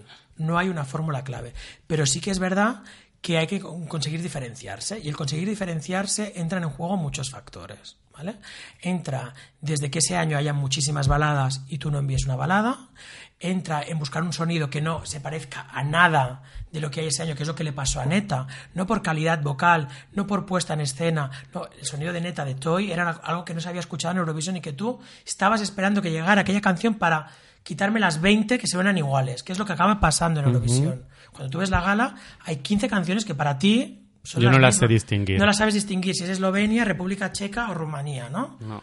Eso es lo que pasa, buscar la singularidad. ¿Cuál es? ¿Volver a las raíces? Ahora muchos países ya están empezando a volver a las raíces. Volver a las raíces también es volver al lugar común. Sería ir un paso más allá. ¿No? Mm, Hacer una apuesta intimista, que es lo que le dio la victoria, por ejemplo, en, en, eh, a, Mar Perros 2, a Salvador Sobral, a Portugal. Este año ha, ha sido la misma fórmula. Holanda y ha vuelto a funcionar, ¿no? Una canción sola piano, con un- una muy poquita base y una puesta en escena muy, muy simple. ¿Puede ser es el camino? No lo sé. Dependerá también de lo que envíen el resto de concursantes. Carlos, tenemos que ir a la biblioteca y al deseo, pero antes me gustaría em, que, que me dijeras, si cogemos Eurovisión e intentamos trasladar Eurovisión a, a las personas individuales, ¿qué podemos aprender de Eurovisión como concepto, como historia? ¿Qué puedo yo aprender de Eurovisión? Eh, Eurovisión, que es algo banal, eh, que todo el mundo parece que nos reímos, tiene una gran influencia, por ejemplo, en, el- en- en la herencia musical de un país, ¿no? Eh, suena Vanivia Bonevet, todo el mundo la baila, ¿no? Eh, Euforia de hace cinco años también. Bandido de Azúcar Moreno levanta cualquier fiesta. Eres tú de mocedades, la gente la sigue escuchando, ¿no? La La La forma parte de la historia, ¿no? Pues Eurovisión ha marcado tanto, tanto, tanto y lo tratamos de una forma banal, ¿no? Entonces, yo lo que creo que nos puede transportar Eurovisión es que a veces las cosas más banales son aquellas que pueden tener ll- llegar a tener más significado, ¿no? Las cosas que a veces tratamos como livianidad son aquellas cosas que pueden ser verdaderamente importantes, ¿no? Y aparte de esto, Eurovisión también nos enseña que entre la multitud es muy importante encontrar la singularidad. Vivimos en un mundo muy globalizado, en el que cada vez todo es más uniforme, más homogéneo, utilizamos hasta los mismos teléfonos, nuestras casas están decoradas iguales, llevamos la misma ropa, es cada vez más importante tener una voz propia para poder destacar sobre el resto de los demás. Y eso se forma siendo fiel a uno mismo. La biblioteca.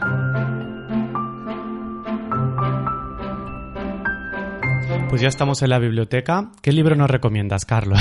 Yo recomiendo El hombre que se enamoró de la luna de Thomas Pambauer. No es ningún libro de crecimiento personal, es un libro, es una novela, es una ficción.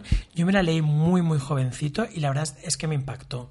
Tanto es así que cuando la fui a pedir, me la habían recomendado, y cuando la fui a pedir, el librero me preguntó, ¿estás seguro que quieres este libro? ¡Wow! Y yo dije, sí, sí. Por favor. Sí, sí, por favor, ahora más que nunca. Claro. Entonces me, me lo doy, es un libro que he regalado. Eh, es un libro bastante duro, fuerte, que a la gente le puede llegar a impactar y que habla, en cierta manera, dentro de, eh, de, de lo banal que puede ser o de la historia que cuenta, que está, situa- está situado en el lejano oeste, en un lugar bueno, eh, que queda muy lejos de nosotros, eh, habla sobre esos límites que a veces nos autoponemos e imponemos nosotros mismos y sobre esas concepciones sociales y costumbres sociales que a veces, bueno, está bien romper o que no dejan de ser mm, límites que debemos ir más allá. Qué bien. Pues nos vamos ahora al deseo. Te voy a pedir que empieces con un ojalá que y lo que te apetezca decir en el deseo. Botella al mar.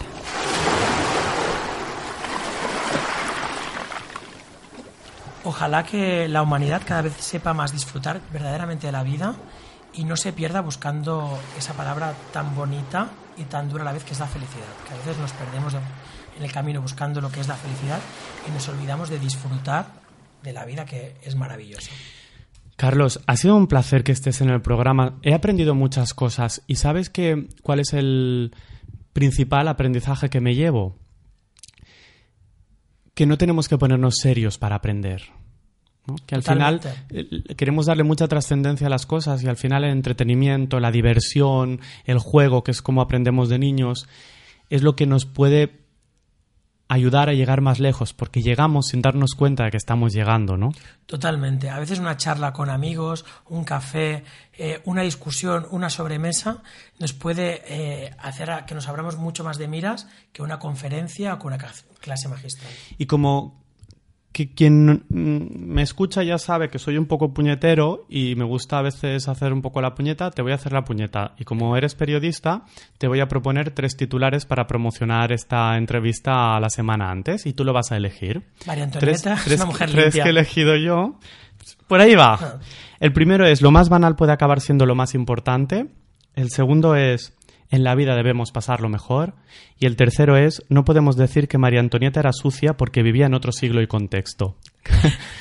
Eh, me gusta mucho el tercero, ¿no? Me gusta muchísimo el tercero. Pero. eh, El que tú quieras, Carlos. Me gusta mucho el tercero. Creo que tendrías muchos clics con ese. Sería muy disruptivo en la línea de- del programa, así que puede ser una gran opción. Pero. ¿Me puedes repetir el segundo, por favor? El segundo es en la vida debemos pasarlo mejor. Me gusta mucho el segundo.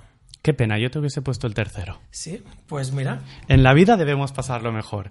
Carlos San Andrés, muchas gracias. Yo quiero que vuelvas al programa. Encontraremos otra excusa para conmemorar todo aquello que tenemos en el contexto común gracias a lo audiovisual. Perfecto. Muchísimas gracias por invitarme. Me lo he pasado genial y espero vol- volver pronto. Quedamos en punto de encuentro. Si quieres profundizar en la comunicación o las relaciones humanas, puedes hacerte con mi libro, El viaje de Hermes. Y si te ha gustado el programa, puedes dar un me gusta o escribir un comentario. Así nos ayudarás a llegar a más gente. También puedes seguirme en las redes sociales. Soy Isaac Psicólogo en Instagram y Twitter e Isaac Palomares Psicólogo en YouTube y Facebook. O enviarme un mail con texto o grabándote con la grabadora del móvil a info arroba isacpalomares.com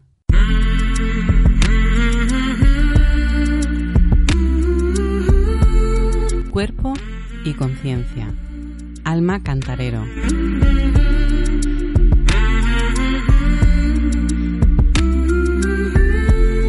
Ay, qué cortos se hacen los días ya, ¿eh, Alma? Qué gusto para mí.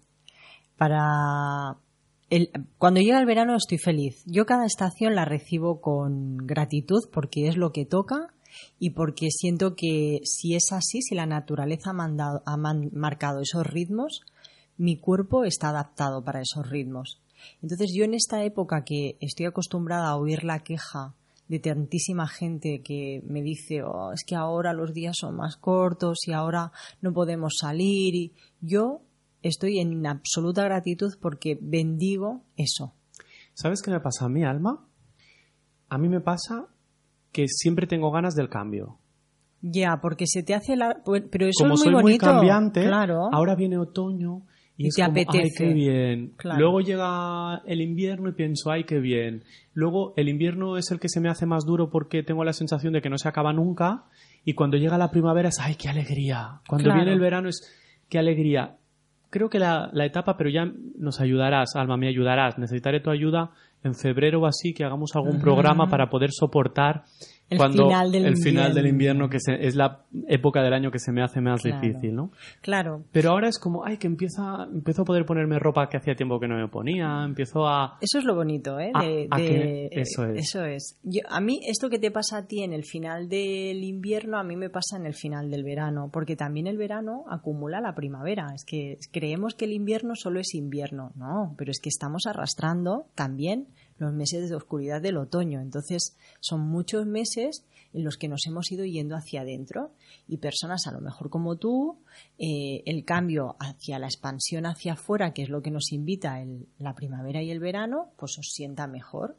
Yo por mi carácter, a, a mí me sienta muy bien el recogimiento. Entonces ahora a mí me encantaría que mm, poco a poco la gente viese la virtud del otoño. ¿No? La virtud del otoño es recogernos, recluirnos, ganar horas de sueño, porque el verano nos, eh, nos deja con una deuda de horas de sueño terrible, Terrible esto siempre, ¿eh? Esto Hay que siempre. dormir ocho horas si es posible, a no ser que haya algún problema o alguna dificultad, ¿no? Pero si no hay que Claro. intentar dormir las ocho horas. Claro, pero fíjate en el movimiento social del verano. ¿no? Los días son tan luminosos hasta tan tarde que nos creemos que es temprano. Entonces podemos quedar con alguien a la hora después de salir de trabajar, pero es que son las nueve. Y mañana vas a ir a trabajar otra Claro. vez. Qué En bien, cambio- qué maravilloso porque tienes ese ratito de vida social, pero te vas a ir a dormir mucho más Claro. tarde. En cambio, el otoño en este sentido nos cuida más, ¿no? Mm, Yo, yo creo que ah, biológicamente entramos en un estado más equilibrado, pero emocionalmente el otoño desestabiliza mucho, porque pasamos de muchísima luz, de muchísima vida social, de muchísimas actividades vinculadas al, ocio, al otoño en el que también porque vinculamos el otoño a las rutinas ¿no? y, dejamos de, de la espontaneidad del verano. Pero si tú eres capaz de mantener actividades que te sientan bien en el otoño, es maravillosa esta época para recuperarte del desgaste del verano. Incluso Claro. los alimentos. Ahora vienen unos alimentos riquísimos Como por ejemplo, las almendras, Ah, los boniatos, son alimentos que nos nutren eh, internamente y nos empiezan a generar un estado de calorcito interno. Eh, también el verano comemos mm, desordenado, no voy a decir ni bien ni mal, comemos diferente, desordenado. A mí el otoño me, me recuerda a tardes de domingo preparándome eh, menús para la semana y organizándome la nevera. Eh, tengo productos que puedo cocinar y dejarlos almacenados. En cambio, el verano tengo que improvisar más porque no puedo acumular tanta despensa cocinada. Son mm, muchos detallitos que tendríamos que ver en vez de quejarnos. es como que empezamos a ir hacia adentro, ¿no? En el Sí. otoño, empe- a mí, por ejemplo, el hecho de que haya menos sol me genera mucho gustito de quedarme en casa leyendo. Claro. Estoy un poquito menos sociable. Pido disculpas a mis amigos que empiezo a- mi etapa de casi hibernación, Claro. pero empiezo a estar menos sociable, con menos sociable hacia afuera, pero más sociable hacia adentro. Claro. ¿Y no te parece bonito? Sí, precioso. A mí Claro, me, es me que- encanta el otoño. El es- otoño y la primavera me encantan. Claro, es que, pues eso, dile a tus amigos, o sea, eh, eh, avísales de lo que te está pasando, no los dejes eh, con sensación de abandono, pero respeta eso que, te, Mm. que sientes, porque es lo propio de esta época. Eh, mira, la semana que viene que hablaremos sobre clima, ya explicaré, ya hablaremos sobre la soberbia humana, ¿no? Pero ahora podemos hacer una introducción. Oye, ¿por qué no Pero te fijas? Una introducción justa para que se queden con las ganas de Sí. seguir escuchándonos Sí. eh, eh, la semana que viene. Sí. Eh, oye, ¿por qué no te fijas en lo que hacen los animales ¿no? en esta época del año y en el invierno? Tú no estás tan lejos ¿eh? de esa naturaleza. Tú eres parte de ese movimiento eh, climatológico. Entonces, si ahora te apetece recluirte, eh, acumular horas de, de lectura, de inspiración en actividades mucho más a solas, felicidades. Claro. Estás otoñando. A mí me encanta. Ay, qué bonita palabra. Me encanta, Alma. Sí, Estás otoñando. Yo lo digo mucho porque eh, he intentado hacer un eslogan hacia el otoño porque me daba mucha pena que las chicas lo viviesen con depresión y, y nosotras en el centro eh, otoñamos. Entonces en la mujer es un estado muy bonito. Aumenta la intuición, aumenta la creatividad. eh, que, que en el hombre igual. Lo que pasa es que como las mujeres somos cíclicas, se nos ve mucho más Vale. y se nos puede percibir mucho más. Oye, pues venga, adelante, métete en tu ciclo y otoña, ¿no? Y, y- y aléjate un poquito de, de lo externo, de, de las quedadas familiares, de las quedadas con amigos Claro. y quédate en tu cuevita. En tu cuevita, escucha los podcasts que no hayas oído aún Claro. y tengas atrasados. Claro. Para Y- todo ello, ¿no? Claro, además, ¿qué será?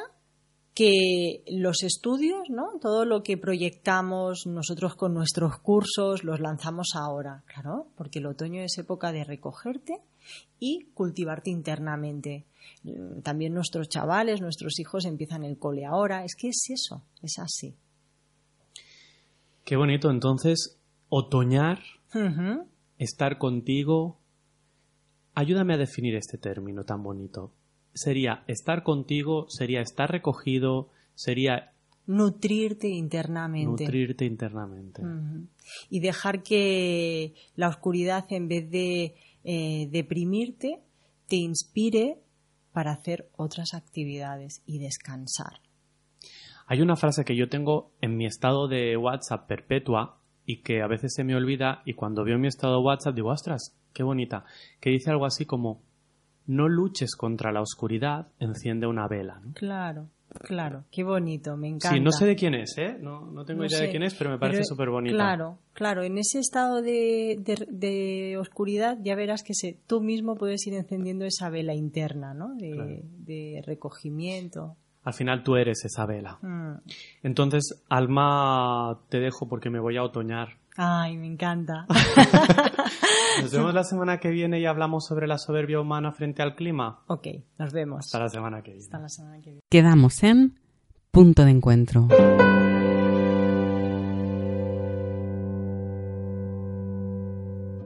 Y hasta aquí el programa de hoy. En las redes sociales te cuento de qué vamos a hablar la semana que viene. Hasta entonces, un abrazo. Punto de encuentro. Isaac Palomares.